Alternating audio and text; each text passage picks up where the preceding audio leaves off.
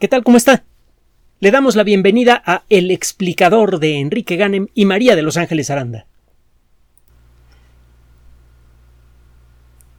Cada vez que un científico coloca una nueva pieza en el rompecabezas del conocimiento, suceden cosas muy interesantes. Si usted de joven tuvo contacto con eh, la ciencia en la escuela, probablemente le habrá quedado la idea que la ciencia es una colección de disciplinas que no tienen que ver una con la otra, cada una tiene su propia serie de conceptos, metodología, palabrería, etcétera, etcétera, todas son aburridas y todas realmente no sirven para nada. Es la conclusión a la que llega muchísima gente cuando se expone a la ciencia por el camino malo. Verá, no existe tema que no sea profundamente apasionante.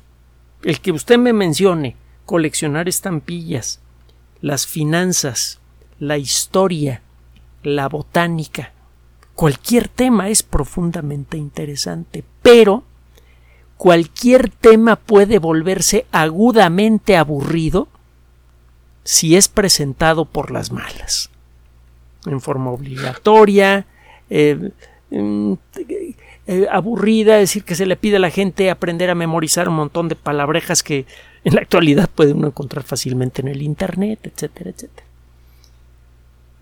No existe tema que no pueda volverse repelente cuando es presentado por una persona que no tiene el menor interés en hacerlo. Tome usted el caso de la botánica.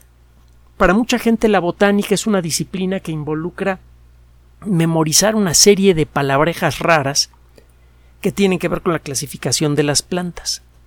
Que si eh, las monocotiledonias, que si las dicotiledonias, que si eh, eh, las uh, gramíneas o las solanáceas.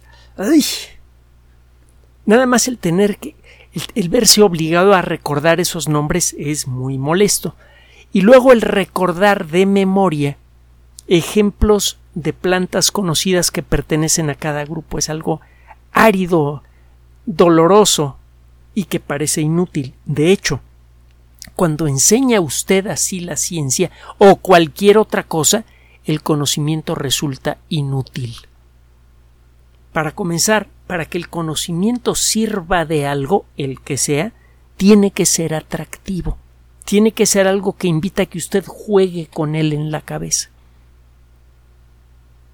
Es eh, curioso, pero incluso en las actividades más serias, más profesionales, más adultas, muchas veces es el juego, el juego constructivo, el que produce los mejores resultados. Muchas grandes invenciones han sido realizadas cuando sus protagonistas se eh, pusieron a jugar con las cosas que tenían en las manos. Ejemplos hay muchos. Pero ahora vamos a, meternos directamente con la botánica porque tengo algo muy picante que contarle, literalmente. Resulta que Ángeles y yo encontramos por ahí un artículo que fue publicado en una revista que se llama New Phytologist, el, nuevo fitólogo, el nuevo estudioso de las plantas. Es una revista científica que publica artículos de frontera sobre, ah, se imaginará usted, temas de botánica. Vamos a hablar, ya que soltamos por ahí terminajos raros, de las solanáceas. Es una familia de plantas herbáceas, son plantitas pequeñas, no tienen eh, eh, tallos rígidos como los que encuentra usted en los pinos o los arces, no crecen mucho desde luego, tienen sus florecitas, hay poco menos de 3.000 especies, como 2.700 especies, las encuentra usted por todos lados, y eh, para hacerle corta la historia, una buena parte de la alimentación de calidad de la sociedad humana depende de las solanáceas. Hay por ahí algunas solanáceas que sí llegan a ser arbustos, incluso árboles, ¿eh? pero son casos así muy contados. Bueno, eh, entre las, eh, las plantas más conocidas que pertenecen a este grupo están las papas, que les llaman por allí patatas también, la berenjena, el jitomate, que mal llaman tomate en otros lugares, y todas las variedades de pimientos, desde los más dulces hasta los más picantes. Y le estoy mencionando nada más algunos casos, hay un montón de casos. Si se pone usted, hay gente que ha hecho su vida entera estudiando solanáceas y créame que se han divertido un montón, además de que publican trabajos científicos muy interesantes que a la mera hora resultan ser escandalosamente valiosos. Cualquier cosa que podamos saber sobre las plantas, el grupo de plantas al que pertenece la papa, el jitomate y los chiles, por mencionar nada más algunos casos, pues necesariamente tendrán un efecto importante en la economía del mundo cualquier conocimiento que podamos recabar sobre estas plantas podría servir ahora o en el futuro para poder sembrarlas mejor en ambientes difíciles, para eh, poder obtener más producto de cada planta, etcétera, etcétera, etcétera. Entonces cualquier conocimiento que podamos recabar sobre las solanáceas es, es valioso. Hay por ahí algunas solanáceas que también tienen usos medicinales. Eh, y hay otras que han tenido un impacto muy importante en eh, la sociedad humana. Eh, no es necesariamente bueno, el tabaco, por ejemplo. Es una familia bien, bien popular, tiene un, montón de... Es una familia de plantas talentosas, muchas plantas famosas en esta familia. Bueno, para más información, ya sabe usted la Wikipedia y un montón de otras, de otras fuentes.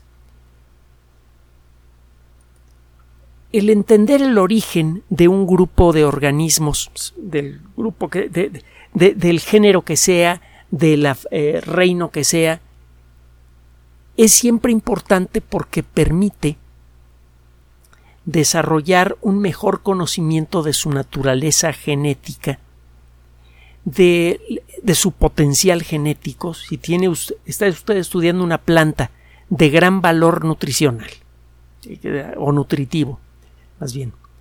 Eh, a veces se mezcla el inglés con el español, qué vergüenza. Eh, está estudiando una planta de gran valor nutritivo, que nada más crece en un cierto ambiente, pero resulta que sus ancestros no muy lejanos sabían vivir en otros ambientes, es muy probable que existan los genes que le permiten a esa planta sobrevivir en ambientes menos que ideales. Si usted sabe cómo activarlos, podría empezar a sembrar esa planta antes muy delicadita en ambientes como para adultos, por ejemplo en ambientes semiáridos. Podría usted aumentar entonces en mucho la producción de esa planta con grandes beneficios para eh, la sociedad humana. Bueno, esto es si aprendemos a repartir la comida con la misma agilidad con la que la generamos. Ya sabe grave, grave, grave, el más grave problema que tenemos en el mundo moderno somos nosotros mismos. Y una de las manifestaciones más serias de ese problema que tenemos con nuestra propia naturaleza es que hemos aprendido a producir, pero no hemos aprendido a repartir. Y nos está llevando la trampa por eso, pero bueno, a ver si despertamos. Bueno, yo creo que sí, pero bueno, ha de ser necesario un par de cachetaditas para que eso ocurra, pero de eso no se trata la, la cápsula del día de hoy. El aprender entonces el origen de un grupo, animal, vegetal, lo que sea, puede darnos claves importantes sobre su potencial genético, sobre la facilidad con la que ese grupo se puede mezclar con otros grupos que tengan características similares para generar híbridos interesantes. Nada más desde el punto de vista muy pero muy práctico, el conocer el origen de un grupo de organismos puede tener valor económico directo y mejor aún puede tener valor social. Obviamente el entender el origen de las solanáceas tiene ese, ese potencial. Hasta hace relativamente poco se pensaba que muchos de los miembros más importantes de este grupo, por ejemplo, eh, todos los chiles, los eh, miembros de un grupo que se, que se llama el, grupo de las capsiáceas. Déjeme decirle que en, en la clasificación de los seres vivos existen muchas categorías bien definidas y un montón de subcategorías. Por ejemplo, existe Phylum. Es un, gran, un grupo eh, grande que comparte alguna característica fundamental muy, muy clara. Por ejemplo, el filum de los, eh, de los cordados. Todos los cordados tenemos en la espalda algo duro. Uno de los subgrupos del filum de los cordados es el subfilum de los vertebrados. Luego vienen las clases, los órdenes, las familias, género, especie. La clase puede ser, por ejemplo, eh, entre los vertebrados, pues eh, reptiles, mamíferos. Dentro del grupo, dentro de la clase de los mamíferos hay varios órdenes. Por ejemplo, el de los quirópteros. Dentro de los quirópteros puede haber varias familias, dentro de cada familia géneros y junto asociado a cada género puede haber varias especies. Este mecanismo de clasificación que fue desarrollado y refinado por Carlos Linneo, realmente ha hecho mucho para darle sentido al galimatías de la vida, que con mucho es el acertijo más profundo que ha enfrentado el ser humano, el acertijo científico más profundo que ha enfrentado el, el ser humano en toda su existencia. De todos los fenómenos naturales, el más variado, complejo, extraño y difícil de someter al pensamiento racional es la vida. Quizá, quizá por eso que eh, eh, nosotros que somos pues, los representantes supuestamente intelectualmente más avanzados del mundo de la vida somos los más complicaditos. Cuando tiene usted estas categorías a veces no le alcanzan para subclasificar a ciertos grupos. Por ejemplo, en el caso de las solanáceas hay un montón de, grupos. Entonces se, empiezan a utilizar términos específicos para referirse a categorías intermedias. Por ejemplo, las capsiáceas forman una tribu a la que pertenecen todos los pimientos, picantes y no picantes. La familia de las solanáceas, entonces, tiene una gran cantidad de representantes, por eso eh, la clasificación ya de, la familia para abajo, es decir, familia, género, especie, se hace más complicada, por eso se generan tribus, etcétera, etcétera. Se llegó a pensar, por ejemplo, que la familia de las bueno, la tribu de las capsiáceas había aparecido hace relativamente poco tiempo. Pues sí, qué sé yo, 15 millones de años, es lo que, lo que le daban de existencia a las capsiáceas, y se, creía firmemente que las capsiáceas habían aparecido en Sudamérica. De hecho, la evidencia antropológica sugiere que un cierto grupo de capsiáceas comenzó a migrar mientras evolucionaba hacia el norte y empezó a agarrar características interesantes desde nuestra perspectiva a lo largo de ese proceso cuando cayó en manos de la civilización maya, al norte de Centroamérica y al sur de lo que ahora es México, por primera vez en la historia registrada, que no necesariamente es toda la historia, es que las capsiáceas comenzaron a ser utilizadas como alimento. Parece que le debemos a los mayas el eh, ponerle sabor a la comida, como lo sabemos hacer de este lado del charco. Y por eso quizá la comida yucateca, que es un verdadero tesoro internacional, y no es que lo diga yo. Yo nací en la Ciudad de México, bueno, creo que, que, soy yucateco. No tendría motivos para, para no sentirme orgulloso por serlo. De Yucatán me salió una cantidad de cosas que, bueno, el caso es, pero se, lo aclaro, la comida yucateca realmente es considerada como un tesoro de la humanidad. Y si no la conoce, no sabe de veras de lo que se está perdiendo en la sopa de lima, por favor, los papazules. Bueno,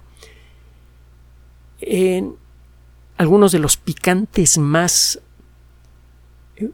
potentes que hay en la cocina y que se puedan consumir, porque hay chiles más picantes que el habanero, pero eh, es muy difícil consumirlos, pueden llegar a producir daño en la boca.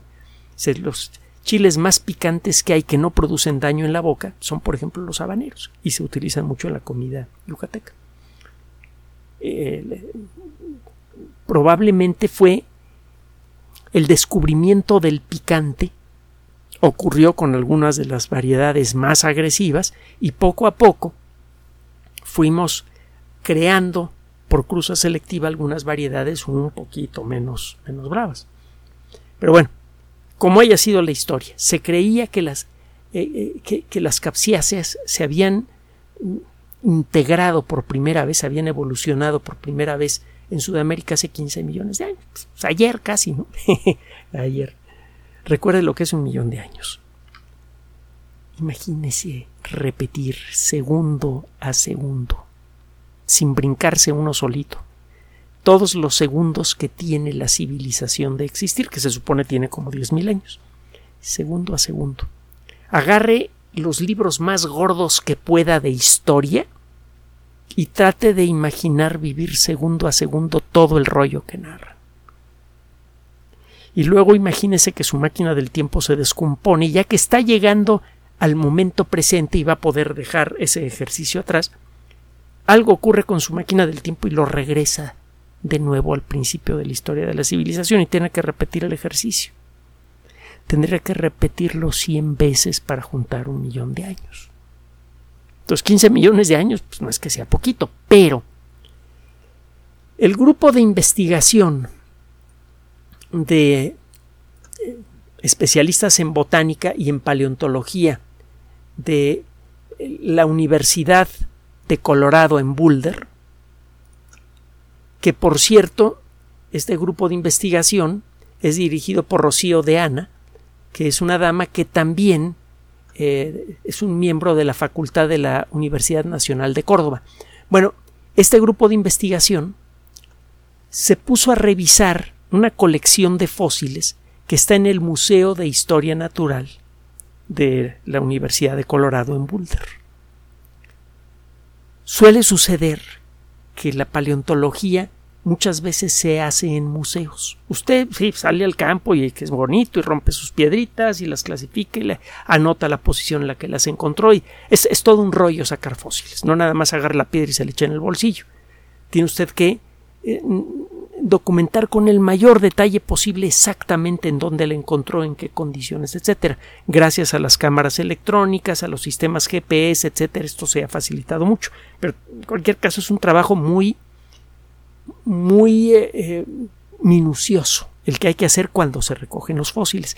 Por eso rara vez hay tiempo de estudiarlos cuando los recoge. A menos que se trate de algo así significativo, por ejemplo, que encuentre el cráneo de un animal, pues, eh, un cráneo del tamaño de esta mesa, eh, de, una especie desconocida, bueno, pues ahí sí inmediatamente se pone usted a trabajar en el fósil, pero normalmente no hace usted eso. Normalmente recaba todos los fósiles que puede con toda la información asociada posible, se los lleva a una colección que generalmente queda guardada en un museo, y se queda como fuente de trabajo para cualquier paleontólogo que se interese en un cierto tema. Bueno, este grupo de investigación, formado esencialmente, la, cabeza de este grupo es Rocío de Ana y, y Abel Campos. Estos investigadores se ponen a revisar fósiles de una formación rocosa bien conocida, de la que le he hablado en otras ocasiones y de la que tengo una muestrita aquí. De hecho, no es difícil tener muestras de algunas rocas con fósiles de la formación Green River, Río Verde. esta formación eh, Green River, esta formación rocosa, la encuentra usted al noroeste de Colorado y al suroeste de Wyoming. Hay algunas rocas en esta formación, en esta estructura geológica que se formó más o menos en la misma época, que tienen una cantidad de fósiles verdaderamente brutal. Por ejemplo, hay algunas láminas de roca de la formación Green River que tienen peces. Y son tan abundantes esos peces que se venden en grandes cantidades. Si usted ha ido, perdón, a tiendas de fósiles aquí en la Ciudad de México, probablemente habrá encontrado unas rocas con unos fósiles muy bonitos, espectaculares, en una roca de color café con leche. Se ven los huesos y todo. Si usted ve estos fósiles, como lo estoy haciendo ahorita con este, con luz lateral, que la luz le llegue así muy acostadita, eh, eso resalta mucho la textura de lo que está usted viendo, tanto la textura de la roca como la textura de los huesos del fósil. Usted puede ver cada vértebra, cada costillita de un pez que vivió hace más de 50 millones de años. En, Existen, además de los peces, fósiles de otro tipo de organismos que pertenecen a la misma estructura geológica. Una formación rocosa es una colección de rocas que pueden ser muy diferentes. Una arenisca, una lutita, sí, distintas categorías de rocas, pero que todas estas rocas se formaron en el mismo contexto y más o menos en el mismo tiempo. Alguna vez lo hemos discutido. Si usted se fuera muy al futuro y encontrara eh, una estructura rocosa en lo que ahora es la zona de Acapulco. Y encuentra usted primero algo de roca caliza, que sabe usted que se forma en el fondo del mar. Luego encuentra usted una arenisca más o menos gruesa como la que eh, con granos parecidos a los que encuentra en la playa de Acapulco. Y luego esa misma roca va cambiando poco a poco de aspecto y se convierte en una lutita. Es una roca hecha de granitos pequeños cementados que está hecha de lodo endurecido, de ahí el término lutita. Lodo eh, eh, es una palabra derivada de, loto, lotus, en, que significa lodo.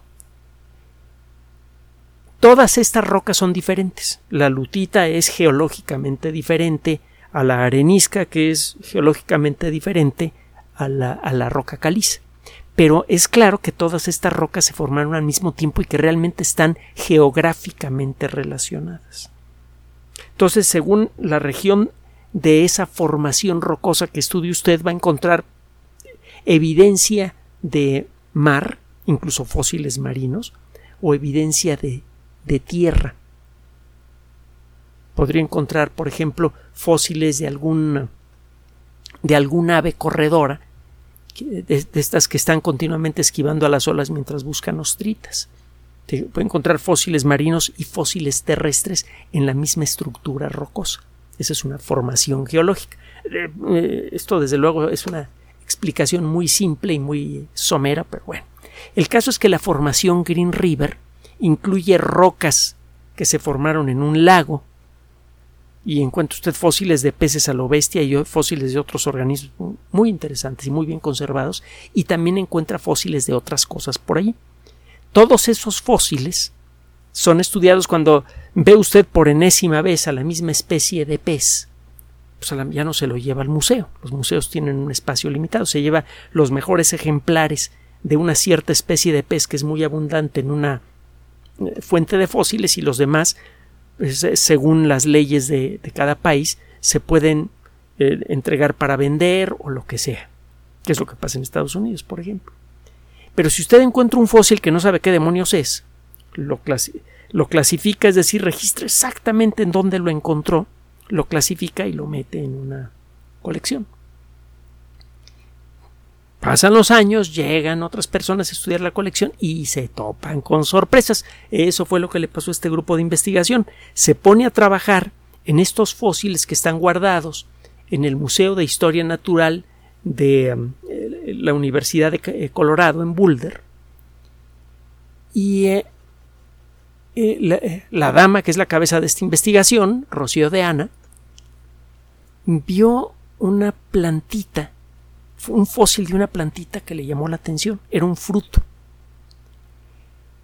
Algunas plantas, un grupo muy peculiar de plantas, dentro de las solanáceas, tienen su frutito, que puede tener la forma que usted quiera, y en la base del fruto está el peciolo, la, la, ramita que une al fruto con la planta. Bueno, en el caso del grupo de los eh, pimientos y chiles, esta ramita, el peciolo que une al chile con la planta, tiene en su base una serie de hojitas que da la impresión de que están agarrando por abajo al chile. Si usted alguna vez ha pelado un chile eh, poblano, por ejemplo, para sacarle las tripas y luego rellenarlo de queso o rellenarlo de picadillo, de todas estas cosas que sabemos poner los chiles aquí en México, habrá, ya me dio hambre, habrá visto usted estas hojitas peculiares que hay en la base de todos los chiles. Bueno, esas hojitas son peculiares de los chiles, nada más de los chiles, bueno, de los pimientos, nada más. Y a la hora de revisar estos fósiles, la doctora de Ana vio precisamente esa estructura. ¡Ah, caramba! Estas rocas tienen hace 50 millones de años. Eh, vaya, eh, las rocas de la formación Green River son bien conocidas. Están bien categorizadas, sabemos de, de, qué año a qué año va la formación Green River. No, no es ningún secreto. Incluso las rocas más jóvenes de la formación Green River tienen aproximadamente, bueno, tienen más del doble de la edad que se supone tienen los chiles. Los chiles se supone aparecieron hace 15 millones de años, estas rocas tienen más de 30 millones de años y había allí claramente una planta que tenía un fruto con estas cosas que le acabo de describir. Es un chile fósil. Lo que encontraron es un chile fósil. Esto desde luego los hizo brincar de, sus asientos. Está completamente fuera de rango. En se pusieron a revisarlo con, calma y se dieron cuenta que, que, sí, que efectivamente es un fósil de un miembro de la familia de los chiles, del grupo de los chiles, de la tribu de los chiles. Y eh, mm, bueno, eh, total acabaron encontrando tres eh, fósiles y esto de arranque echa para atrás el origen de los chiles un montón de millones de años. Pero no solo de los chiles, obviamente el de todas las solanáceas.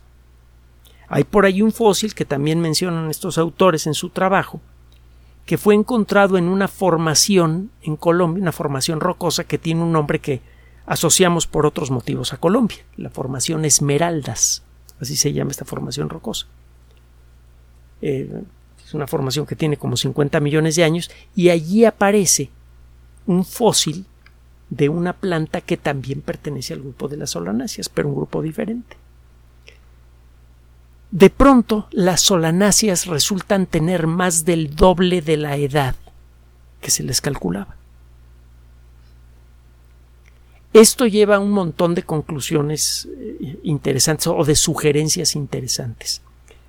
Eh, uno, que probablemente muchas culturas del continente americano llegaron a entrar en contacto con solanáceas desde su mero origen. Se llegó a pensar que el contacto que tuvieron los mayas con los chiles, por ejemplo, ocurrió relativamente poco tiempo geológico después de que aparecieron los primeros chiles. Y lo mismo se pensaba del jitomate. Recuerde que es, ese fruto rojo que todo mundo llama tomate fuera de, los límites de nuestro país, eh, tiene, el, nombre que deberíamos utilizar es jitomate, que es la castellanización de xitomatl, que es el nombre que utilizaban las culturas nahuas en el México mesoamericano. La evidencia arqueológica hasta el momento indica que fueron las culturas de Mesoamérica las que comenzaron a darle eh, uso culinario regular al jitomate, al chile y probablemente otros miembros de las solanáceas. La papa parece que fue utilizada primero por las culturas del sur. Pero si resulta que las solanáceas aparecieron hace 50 millones de años, Los primeros humanos llegaron al continente americano pues, hace unas pocas decenas de miles de años, probablemente a mediados de la gran de la última gran glaciación. Quizá al principio de la última gran glaciación. Recuerda que tenemos dos y medio millones de años atrapados en una era de hielo, en la que tenemos varias decenas de miles de años de un frío de las diez mil demonios. y siempre tengo que cuidar no decir alguna otra palabra un poco más expresiva, pero menos apropiada, para referirme al frío que hacía la Tierra en estas etapas queda cubierta con una capa de hielo que puede llegar a tener varios kilómetros de espesor. Eh, el frío dura 20, 30, 50 mil años, a veces más. Luego viene un derretimiento rápido, no sabemos qué tan rápido, pero parece que muy rápido del hielo. Y entramos en una etapa con un clima más o menos tranquilito, más o menos. Se llama periodo interglaciar. Esta sucesión de glaciaciones y periodos interglaciares integran una era de hielo, y nosotros estamos en una desde hace dos y medio millones de años. Ya la Tierra en ese intervalo pues, se ha congelado y descongelado como unas 20 veces. Los seres humanos llegaron, llegamos al continente americano quizá a principios o a mediados de la última glaciación, es decir, ayer. Y para cuando llegamos, las solanáceas seguramente ya estaban bien establecidas en todo el continente. estaban aquí desde, cuando menos desde hace 50 millones de años, sin más que de más atrás. Vaya usted a saber si en una de esas descubrimos que los tiranosaurios adornaban su comida con los ancestros de los chiles serranos. No lo sabemos. Pero lo cierto es que este grupo es mucho más antiguo. Eso significa que sería interesante buscar cualquier huella arqueológica, directa o indirecta, en eh, todo el continente americano para ver si podemos reescribir la historia de cómo fue la domesticación del chile y del jitomate, por ejemplo, o de la papa. A lo mejor descubrimos que eh, realmente todas las culturas del, del continente, o cuando menos muchas de ellas, ya conocían estos productos, pero los primeros en dejar un registro suficientemente coherente como para ser interpretado fácilmente en la actualidad fueron los mayas. O a lo mejor no, a lo mejor descubrimos que efectivamente fueron los mayas los primeros en empezar a comer este tipo de cosas. Eso sería interesante por sí mismo. Además, nos ayudaría a entender mejor la evolución de las culturas, el estudio de la distribución de ciertos productos agrícolas, algo que se puede empezar a hacer ahora con técnicas de ADN antiguo, tomando muestritas casi infinitesimales o infinitesimales de ADN en el interior de ollas de barro, por ejemplo, nos ha permitido establecer la existencia de redes comerciales, por ejemplo, en el Mediterráneo, redes comerciales eh, de, vid. Eso lo comentamos hace poquito. Bueno, a lo mejor encontraríamos algo parecido con las solanáceas aquí si reexaminamos los restos arqueológicos que tenemos con estas nuevas técnicas. Hay motivos para creer que muchas culturas debieron entrar en contacto con las solanáceas casi desde su origen. Llama la atención que tengamos el registro así muy restringido a los mayas para, eh, bueno, las culturas, eh, a, los mayas y a las culturas del centro, con respecto al chile y al jitomate, y a las culturas de los Andes con respecto a la papa. Eso es un, un, caso interesante para los arqueólogos y para los eh, biólogos en general, en particular para los genetistas.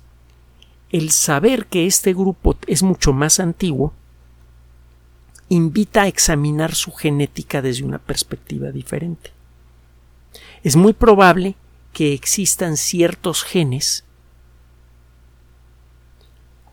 que cuando cambian de formulación cambian el aspecto de las plantas sin que éstas pierdan su valor nutritivo.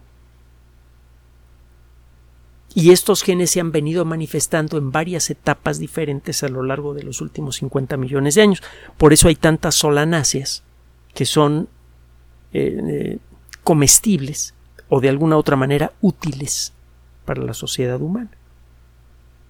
Si esto resulta cierto y detectamos qué genes son, podríamos empezar a juguetear con ellos para ver si podemos crear variedades sintéticas de productos alimenticios de mejor calidad, de mayor duración, que se puedan producir en mayor cantidad en una hectárea, etcétera, etcétera, en condiciones más difíciles, etcétera, etcétera, etcétera. Podríamos aumentar en mucho la productividad del campo sin tener que seguir derribando selvas y bosques para sembrar cada vez más para aumentar a la creciente población humana. Y eso nos daría tiempo para frenar el proceso de sobrepoblación que de otra manera va a destruir el ecosistema terrestre. Hasta, es, hasta para eso puede servir este tipo de trabajos. Cuando usted hace un descubrimiento en cualquier rincón de la ciencia, toda la ciencia puede resultar afectada, o cuando menos mucha. Usted hace un trabajo de paleontología, se pone a estudiar fósiles, y de pronto hace un descubrimiento que puede tener repercusiones para la arqueología, para la ingeniería genética y para otras disciplinas.